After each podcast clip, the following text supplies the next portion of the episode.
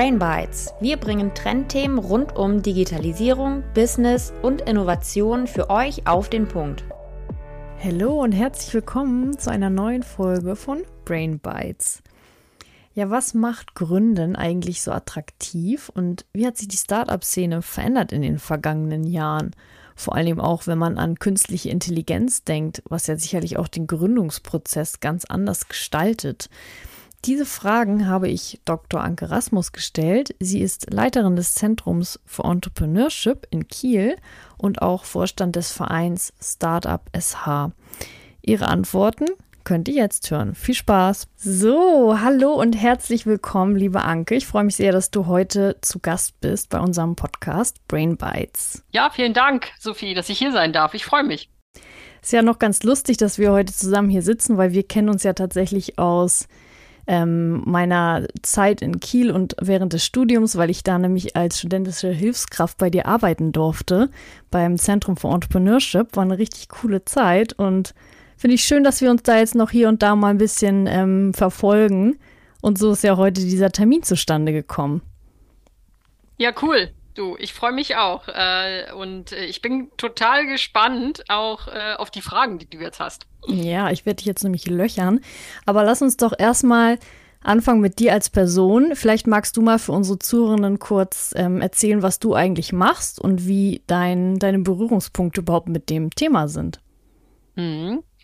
Also, ich leite das Zentrum für Entrepreneurship der Universität Kiel. Das ist im Prinzip die Gründungsberatung der Universität Kiel. Das mache ich jetzt seit über zehn Jahren. Davor habe ich äh, tatsächlich auch an der Universität Kiel studiert und auch promoviert äh, und war auch schon Gastprofessorin. Ähm, und ja, das mache ich jetzt schon eine ganze Zeit lang und bin aber nebenbei, nebenbei kann man fast gar nicht sagen, sondern ähm, nimmt schon auch einen gewaltigen Teil der Zeit in Anspruch. Äh, erste Vorsitzende von Startup SH e.V., ein Verein, der solche Organisationen wie das Zentrum für Entrepreneurship, gibt es ja auch an anderen Hochschulen, äh, vereint und das machen wir für ganz Schleswig-Holstein. Und das Thema Startup ist dann ja für dich in deinem Beruf omnipräsent und du bist schon sehr, sehr lange in dem Bereich tätig. Was ist es, was dich daran so begeistert? Ja, das ist eine gute Frage. Aber tatsächlich lässt sich das daran erklären, dass man jeden Tag auf zukünftige Gründerinnen und Gründer trifft, begeisterte Personen, die von ihrer Idee erzählen. Also in der Regel passiert es so, ähm, wir kriegen eine E-Mail und da steht drin, ich bin sowieso und ich habe eine Idee und kann ich euch die mal erzählen. So, und dann vereinbar, vereinbaren wir ein Erstgespräch und ähm, diese Energie und die äh, aus solchen Gesprächen hervorgeht, ist total cool und ansteckend, weil ja diejenigen, die zu uns kommen, tatsächlich äh, immer sehr euphorisch sind und immer denken, jetzt sie haben das Allerbeste sozusagen erfunden, mhm. was noch nicht gibt oder sich ausgedacht. Und das ist schon cool, irgendwie dabei zu sein ähm, und auch Anteil am Entstehen sozusagen von neuen Ideen zu haben, wenn wir auch vielleicht nur einen kleinen Anteil haben. Und es macht total Spaß, mit solchen Leuten, die so viel Energie haben, zusammenzuarbeiten, die so kenntnisreich sind, die wahnsinnig viel arbeiten auch. Und es ist so ansteckend, muss man ehrlich sagen. Ne? Also man fühlt sich auch immer wieder, als wenn man so selber ein Startup gründet. Oh, das glaube ich. Und vor allen Dingen sind es ja wahrscheinlich die diversesten Bereiche, aus denen die kommen, oder? Und haben ihre Ideen halt auch in ganz verschiedenen Gebieten. Äh, das stimmt. Also wir beraten bei uns ja alle Gruppen äh, der Universität. Das heißt Studierende, Absolventen, wissenschaftliche Mitarbeiter, Professoren und je nachdem, aus welchem fachlichen Bereich sie kommen, sind die Ideen natürlich total unterschiedlich. Ähm, das können Ideen sein, die sich damit beschäftigen, ein veganes Restaurant aufzumachen, aber das können auch Ideen sein, äh, die äh, aus der Forschung kommen, wo es darum geht, neue Beschichtungstechnologie an den Markt zu bringen. Also also das äh, und, mhm. und dazwischen alles, ja. Also mhm. das ist äh, wirklich vielseitig. Und hast du das Gefühl, das sind, ähm, da, da zieht sich so ein roter Faden durch die Persönlichkeiten? Also sind das, erkennt man gewisse Eigenschaften bei all den Gründern, die du triffst, wieder? Oder kann man das so nicht sagen? Mm, also die, die wir zunächst einmal treffen, ich glaube, die sind alle ganz unterschiedlich. Es eint sie, äh, dass sie etwas dass sie etwas besser machen wollen, weil sie in ihrer Umgebung äh, etwas entdeckt haben, äh, wo noch Potenzial ist, wo irgendwie eine Lücke im Bedarf auch ähm, äh, da ist. Mhm was sie nachher, was die nachher vereint, die auch erfolgreich sind, ist tatsächlich so ein Durchhaltevermögen. Mhm. Dass sie sich auch durch Rückschläge nicht entmutigen lassen, dass sie es schaffen, sich selber zu motivieren.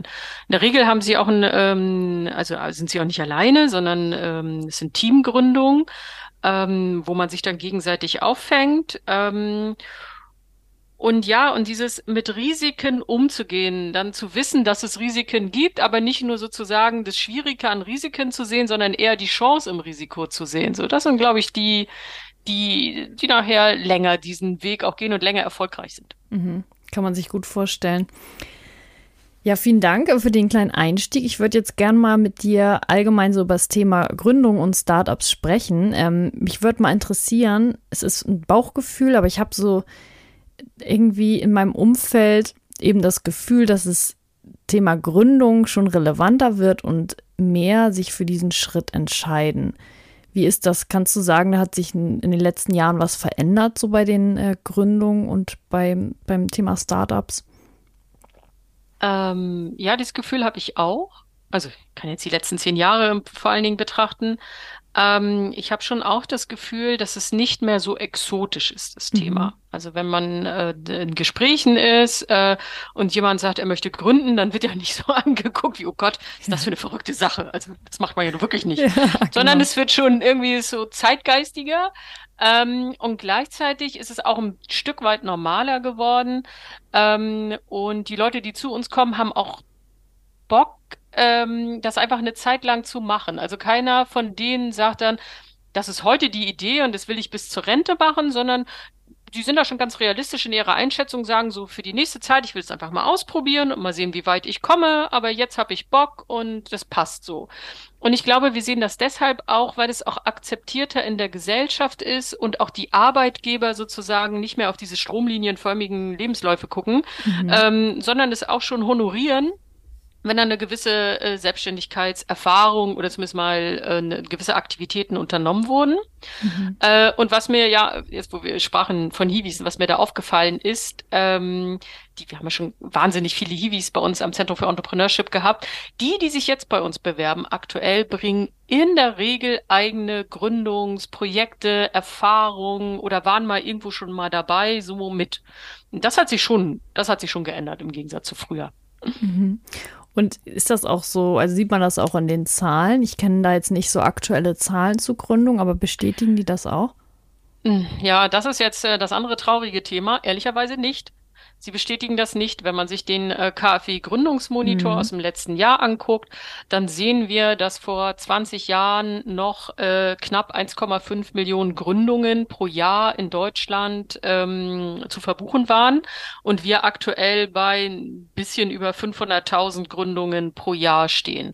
Also eine Million Gründungen pro Jahr sind irgendwie abhanden gekommen. Mhm. Ähm, und, aber der KfW-Gründungsmonitor bietet ja aggregierte Zahlen. Das bedeutet, jegliche Art von Gründung wird da zusammengezählt. Und wir an der Hochschule sehen davon ja nur ein ganz kleines Spektrum. Deswegen lässt sich das nicht im, unbedingt immer auf die Dynamik an Hochschulen übertragen. Mhm. Weil bei den Statistiken, die wir ähm, führen, ist es eher so, dass wir mehr Nachfrage haben. Aber auch so in, also da gibt es natürlich auch Schwankungen, ja, aber so durchschnittlich ähm, ist es schon eher so, dass wir auch, also dass auch mehr Gründungen rauskommen. Ja, und man darf ja auch nicht vergessen, dass wir uns jetzt in den letzten Jahren ja auch schon in einer sehr unsicheren Situation befunden haben mit äh, Kriegen, mit Corona und so weiter. Das ist vielleicht dann auch nicht unbedingt die, das äh, Umfeld, wo man eine, ein Unternehmen gründet. Ja, aber auch das ist nicht ganz einfach. Da gebe ich dir total recht. Also die globale Unsicherheit und ist ja auch egal, ob wir einen Fernseher machen oder das Radio, wir hören es ja. ja. im Prinzip überall oder lesen es in der Zeitung. Ja. Ähm, das hinterlässt, glaube ich, mindestens mal im Unterbewusstsein Spuren äh, und bestimmt haben auch unsere Eltern und die Eltern zukünftiger Gründer daran Anteil, die dann sagen, na, Kind, willst du nicht mal eher was Sicheres ja. machen? Äh, und ich glaube, dass man selber daran auch denkt. Ähm, aber gleichzeitig wissen wir, dass es in guten konjunkturellen Situationen, das heißt, wo es der Wirtschaft gut geht, wird auch weniger gegründet. Ne? Es mhm. gibt einfach dann ähm, gute Jobs. Ähm, also es gibt auch da gibt es nicht den einen Trend, der jetzt äh, Gründungsaktivität äh, steuert, sondern es ist immer so eine Vielzahl unterschiedlicher Gründer, die aber auch auf diese verschiedenen Gruppen also ob es jetzt eine, ein Solo-Selbstständiger ist oder Gründen in ähm, Nebenerwerb mhm. oder ob es tatsächlich eine universitäre Ausgründung ist, wirkt das auch wiederum unterschiedlich. Also so diese, äh, diese einfachen Rezepte, wie man jetzt dem einen oder anderen Trend begegnen kann, ja, wie so oft, gibt's leider nicht. War auch zu erwarten, tatsächlich. Aber gut, dass wir trotzdem drüber sprechen. Ähm, wie ist denn das so? Du hast vorhin gesagt, es ist eine sehr, sehr breite ähm, Palette an Themen, in denen dann oder an Bereichen, in denen gegründet wird. Erkennt man da gewisse Trends, dass es zum Beispiel mehr im Bereich äh, Technologie ist, mit den, dem technologischen Fortschritt, den wir erleben und mit all den Möglichkeiten in dem Bereich? Mm, also das hängt zum einen erstmal davon ab, ähm, um welche Gruppe es sich handelt. Wenn zu uns Studierende kommen und auch Absolventen, dann ähm, kommen die in der Regel mit einer Idee, die aus ihrem direkten Lebensumfeld kommt. Man kann gar nicht sagen, dass das Studium das irgendwie ähm, großartig beeinflusst, sondern die haben irgendwas festgestellt, was es zu optimieren gilt oder mhm. wo sie Bedarf sehen. Äh, bei wissenschaftlichen oder bei Wissenschaftlern sehen wir eher Gründung, die natürlich aus der eigenen Forschungsaktivität kommt. Und die ist ja nicht so zeitgeistig, sondern das sind ja lange Vorlaufzyklen, bevor mhm. dann aus Forschung tatsächlich auch Ergebnisse rauspurzeln. Äh, und wenn man das jetzt nochmal in ähm, vielleicht so ein bisschen in Trends sieht, dann kann man schon sagen, dass wir mehr digitale Geschäftsmodelle sehen. Mhm. Wir sehen also nach wie vor viele Ideen, die darin münden, verschiedene Optimierungen zwecks mit Apps beispielsweise zu machen. Sei es im Gesundheitsbereich, sei es äh, Selbstoptimierung, sei es ähm, in der Bildung. Beispielsweise haben wir da ähm, ein Vorhaben begleitet, wo man einfach besser Latein lernen kann. Ne? Vielleicht okay, einige gut. waren auch so ein bisschen, ja, äh, ich äh, glaube, glaube da sehr dran, dass das gebraucht das wird. Hätte ich früher ähm, gebraucht, ja. Ähm, und einige andere würden sich sicher auch freuen, aber wir sehen auch gleichzeitig, wie dieser, dieser Bedarf, den du ja jetzt auch sozusagen artikulierst, dann ähm, an den äh, Schulen sozusagen, wie viel, als welchen langen Atem man mitbringen muss, bevor man diese tatsächlich gute Idee, die es auch als Produkt gibt, dann in Schule sieht. Ähm, das heißt also, das eine ist der Trend äh, und das andere ist, äh, funktioniert es nachher auch am Markt oder gibt es dafür überhaupt einen Markt?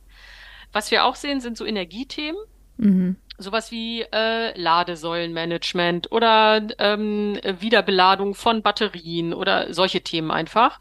Ähm, und Nachhaltigkeit so als Querschnittsthema, das ähm, schon viel bei äh, Gründung auch über die, naja, welchen Zweck erfüllt es im Prinzip, ne? Erfüllt es noch einen, noch einen höheren Zweck? Also ja, ähm, ja das erkennen wir auch.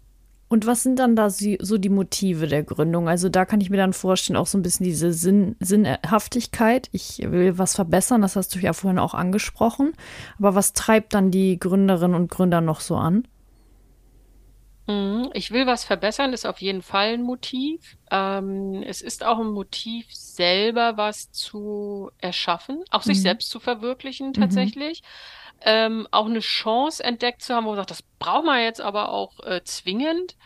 Ähm, und man kann, man kann gar nicht so sagen, dass es immer nur so motivorientiert ist, sondern es wird oftmals überstrahlt eher durch den Bedarf. Wir sehen dann äh, beispielsweise, wenn so, mm, oder wir haben eine ganze Zeit lang äh, Ideen bei uns ähm, gesehen, wo es darum ging, wie man orient mehr Orientierung auf dem Campus schaffen kann.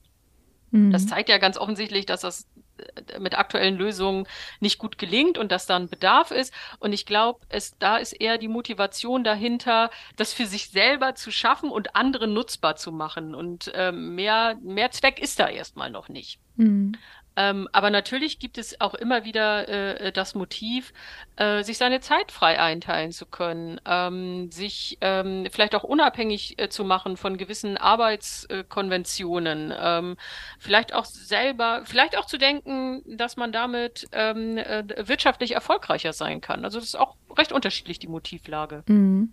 Wenn ich jetzt so auf, auf meine Branche schaue, also zum Beispiel Online-Marketing, habe ich da doch schon einige in meinem Umfeld, die ähm, auch Vollzeit in dem Bereich sich selbstständig gemacht haben. Und da sind die Treiber dann tatsächlich meist in dem Bereich, den du jetzt auch am Ende genannt hast, dass sie halt wirklich so, ja, also selbstbestimmt arbeiten können und gucken können, wann sie wo arbeiten und sich dadurch auch besser entfalten können und entwickeln können und vor allen Dingen auch viel so ja ortsunabhängig arbeiten können, ohne jemandem Rechenschaft schuldig zu sein. Das finde ich recht spannend, ähm, dass das auch so oft hervorkommt bei dem Thema.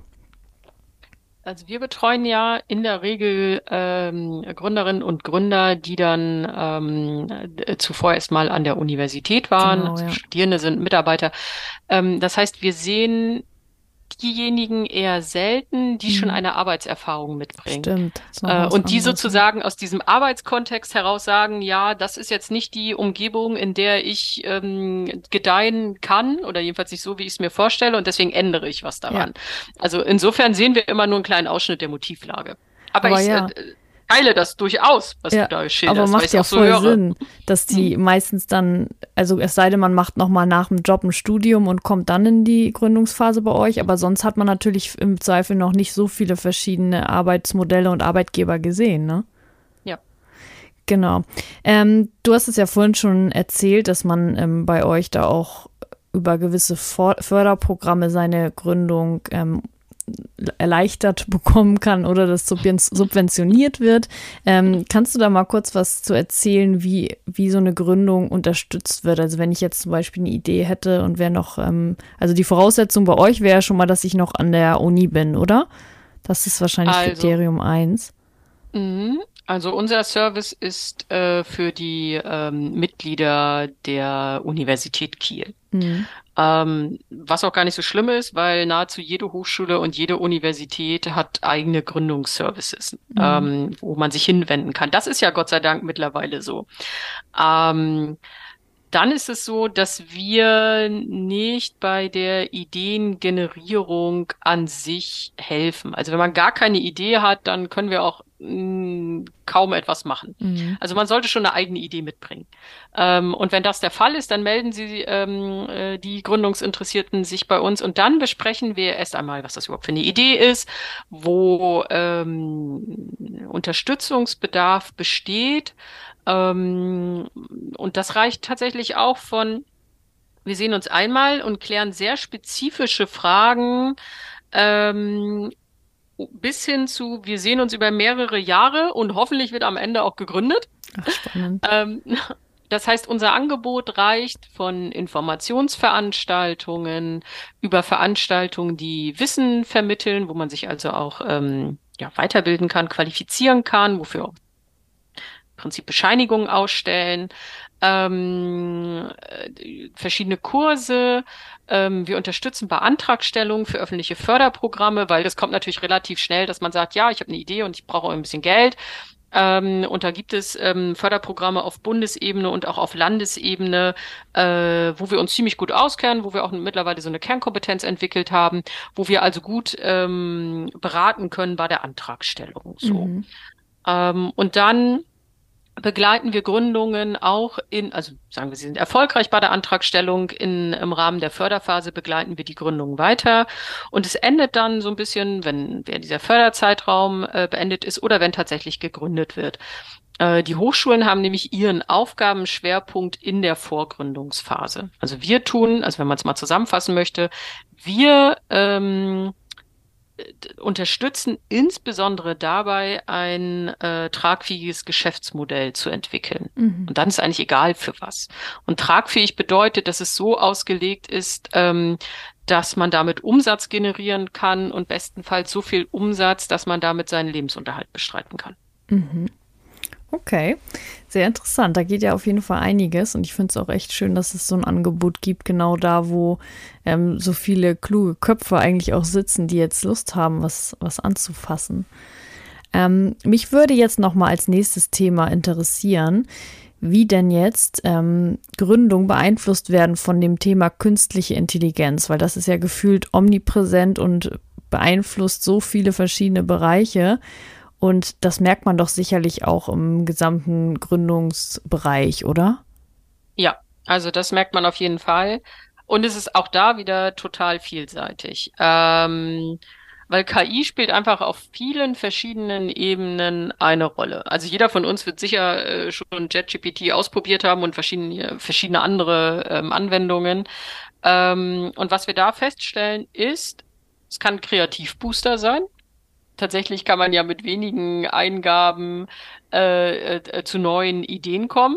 Ich finde es aber ganz spannend, wenn das so live vorgeführt wird, ähm, wie, wie, ja, auf, auf, was für verrückte Ideen man auch kommen kann. Und wenn man die dann alles wegstreicht, hat man immer noch mal so eine, ja, so einen Denkanreiz bekommen, Absolut. an dem man, wo man dann weiter, das ist so ein Impuls im Prinzip, an dem ja. man dann weiterdenken kann.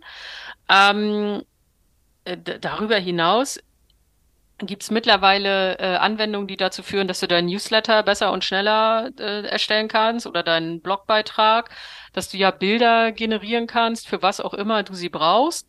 Ähm, das heißt so, und das, das ist ja nicht gründungsspezifisch, mhm. aber tatsächlich braucht man es trotzdem auch als äh, Gründerin und Gründer oder kann kann im Prinzip diese Tools nutzen.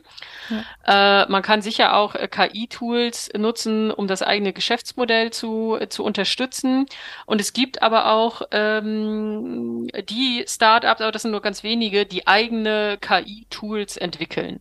Also das heißt, KI spielt eigentlich also KI ist ja jetzt auch ein sehr breiter Begriff, ja. äh, spielt eigentlich überall eine Rolle. Wir sehen nur noch selten Gründungsvorhaben, wo das einfach gar nicht, ja, und vielleicht auch berechtigterweise einfach gar nicht mitgedacht hat, weil es äh, sich um andere Produkte handelt.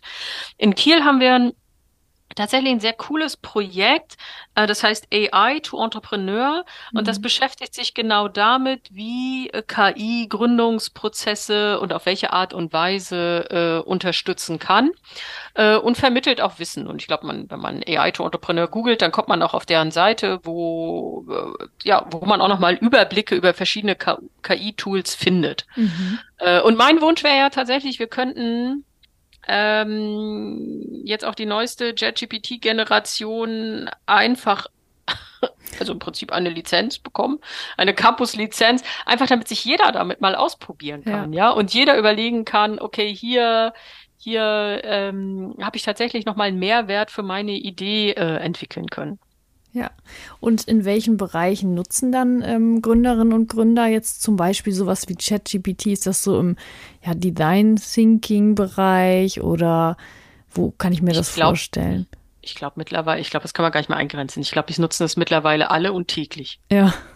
Also, und das ging ja relativ schnell. Ähm, ich weiß noch, ich weiß gar nicht mehr, über welche Fragestellung wir da hingen. Wir standen also bei uns im ZFE Inkubator, was im Prinzip so ein großer Coworking Space ist, alle zusammen in der Küche ähm, und über, ach, ich weiß noch, und überlegten sozusagen, was denn Gründe wären, damit Studierende ähm, an Messen, wie zum Beispiel Karrieremessen und so weiter teilnehmen. Und wir hatten, jeder hatte sowas gesammelt und eine Hivine bei uns sagte, ja, wisst ihr was? Wir fragen jetzt mal ChatGPT.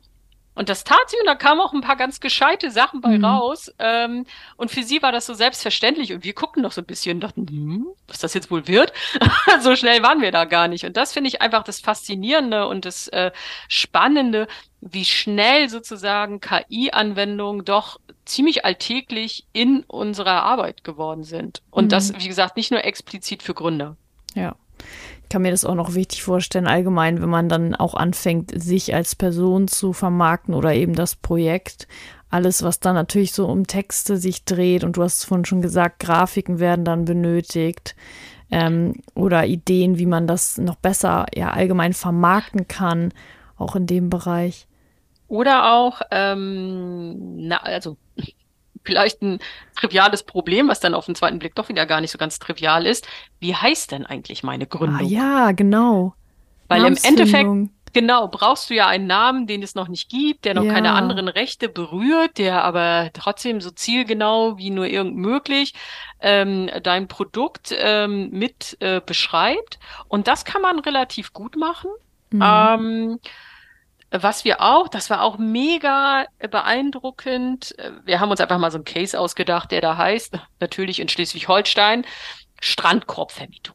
Ah, ja. Also und Strandkorbvermietung ist ja nun gar nicht innovativ, aber das heißt ja nicht, äh, dass man nicht in dem Bereich gründen kann und da nicht auch seine, seinen Platz sozusagen finden kann. Es muss ja nicht immer alles äh, ganz innovativ sein. Ähm, Und dann äh, gaben wir in einen ähm, von diesen Workshops, kam sozusagen diese Idee auf.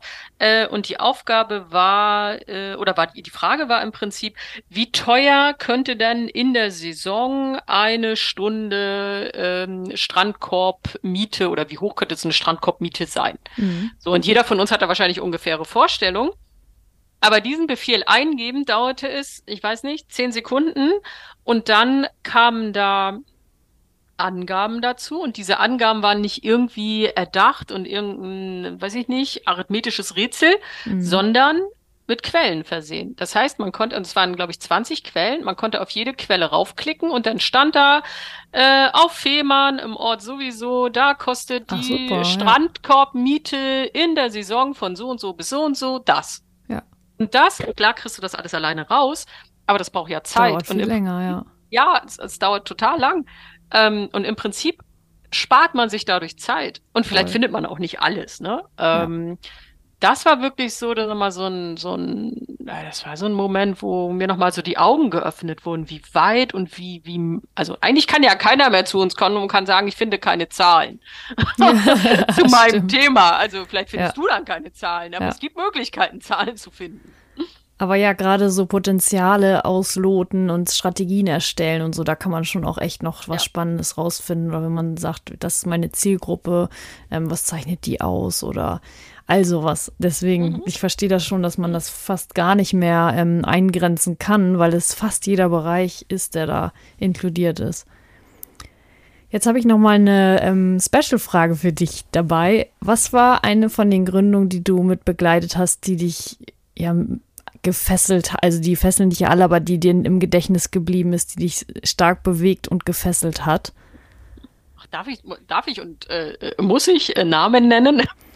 ich weiß nicht, ob du darfst. Wir würden uns natürlich freuen, ja. aber ähm, tatsächlich ist es eine der äh, mit so der ersten äh, Gründungsvorhaben, die wir begleitet haben vielleicht erinnerst du dich auch, äh, Sonoware heißt mhm, sie. Ja. Das ist eine Ausgründung aus bei uns aus der Technischen Fakultät, äh, wo es um ähm, Akustik im Prinzip geht. Ähm, und die sind jetzt meines Erachtens jetzt im achten Jahr, mhm. existieren im achten Jahr und alle von uns wissen ja, dass so es gar nicht so leicht ist, ja. so so alt dann sozusagen als Startup schon zu werden und irgendwann zählt man ja auch nicht mehr als Startup.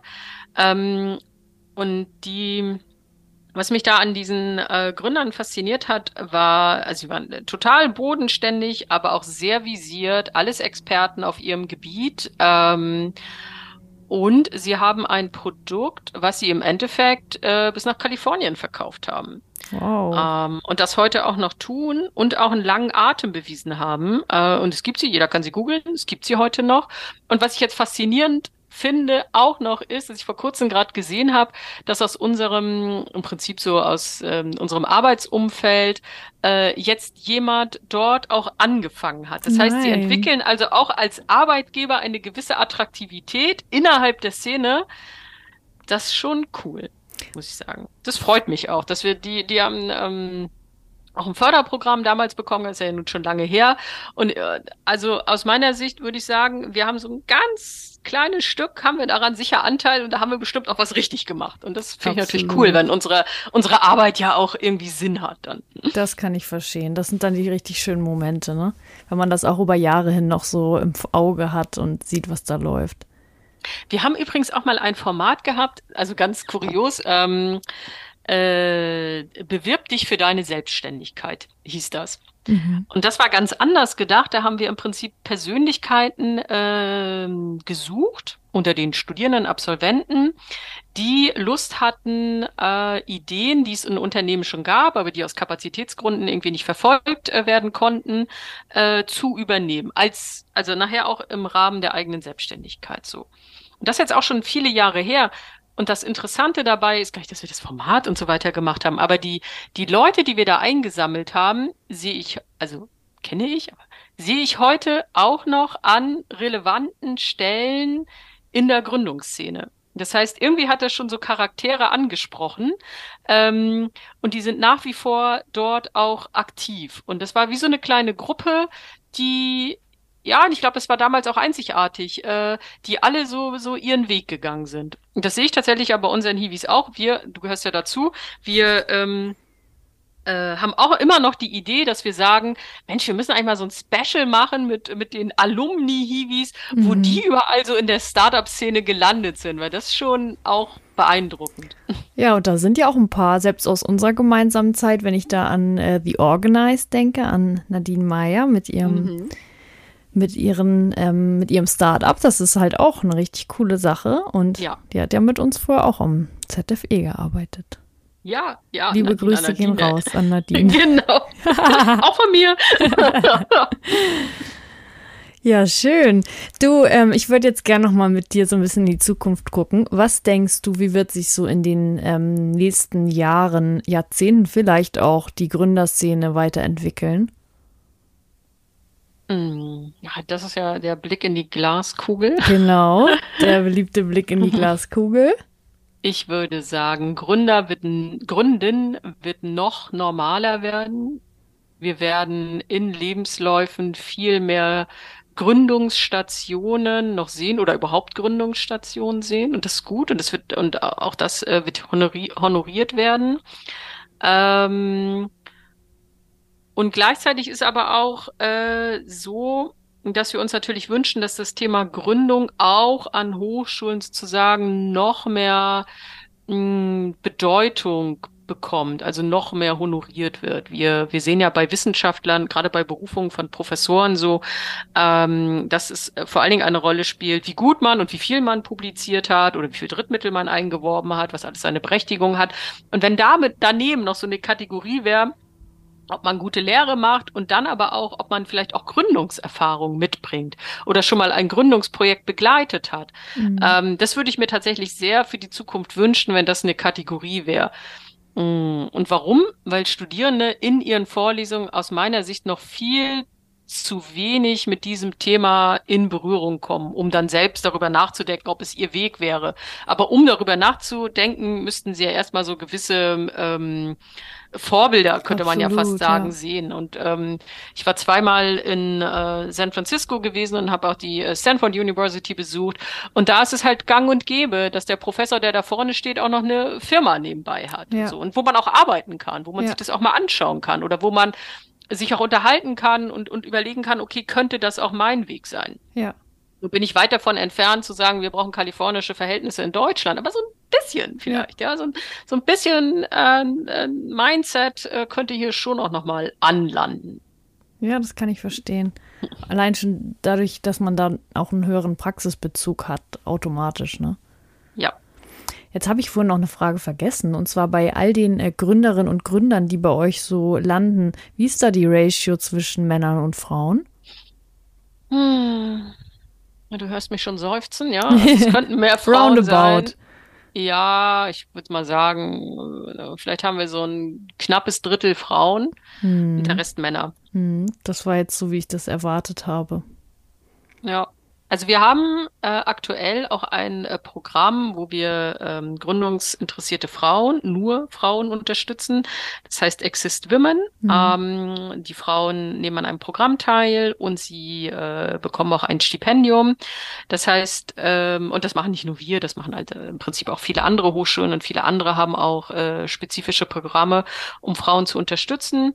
Mm, und trotzdem würde ich mir wünschen, dass einfach auch noch mehr Frauen den Mut fassen, es einfach mal auszuprobieren. Oder gerne auch zunächst einmal zu uns in unsere Veranstaltung zu kommen oder in unsere Beratung, um äh, sich da, um auch einen Eindruck zu bekommen, was geht und was nicht geht. Weil was wir vorhin schon hatten mit dem Thema Unsicherheit, wir stellen schon fest, wenn man relativ genau erklärt, wie der Gründungsprozess abläuft, dann nimmt man schon mal ein ganzes weit oder ganz weit nee, wie sagt man, nimmt man schon mal ähm, Unsicherheit weg, die besteht äh, und einfach durch Tatsachen ersetzt werden. Wir haben immer am Ende unseres Startup Fridays, was eines unserer bekanntesten Veranstaltungen ist und jeden Freitag im Semester läuft, ist sozusagen ähm, die letzte Veranstaltung in der Regel ähm, wie, wie gründe ich eigentlich? Ne? Mhm. Ne? Viele reden über das Gründen, aber wie ist das eigentlich? Also wer bekommt welche Unterlagen? Wie man muss sich beim Finanzamt melden? Was bedeutet das? Ähm, äh, was sind dann die nächsten Schritte? Und ich habe immer das Gefühl, das hilft total sozusagen und das, äh, lichtet so den Nebel um dieses Faszinosum Gründung. Äh, und wenn man dann auch noch erklärt, ähm, bis zu welchen Einkommensgrenzen sozusagen welche Regulatorik dahinter steht oder das ist am Anfang auch erstmal ähm, alles, ähm, also man kann auch einfach starten, ohne viel falsch zu machen. Ähm, das, glaube ich, ist schon enorm hilfreich. Also und insofern ist unser Anliegen auch immer viel Wissen zu vermitteln. Mhm. Und natürlich vor allen Dingen auch an Frauen. Ja. Das ist doch ein schönes ähm, Schlusswort für diese Folge. Hey, ich danke dir recht herzlich für deine Zeit und dass ähm, du uns hier mal mit in deine Welt genommen hast. Ja, und wir mal wieder die Gelegenheit hatten zu sprechen darüber. Finde ich sehr schön. Sehr gern. Sophie, äh, total. Ja, wir freuen uns natürlich auch, wenn wir die Botschaft, äh, man kann gründen, mhm. ähm, auch äh, an Mann und Frau bringen. Genau, können. das machen wir jetzt mit dieser Folge. Vielen Dank. Danke dir. Bis dann. Tschüss.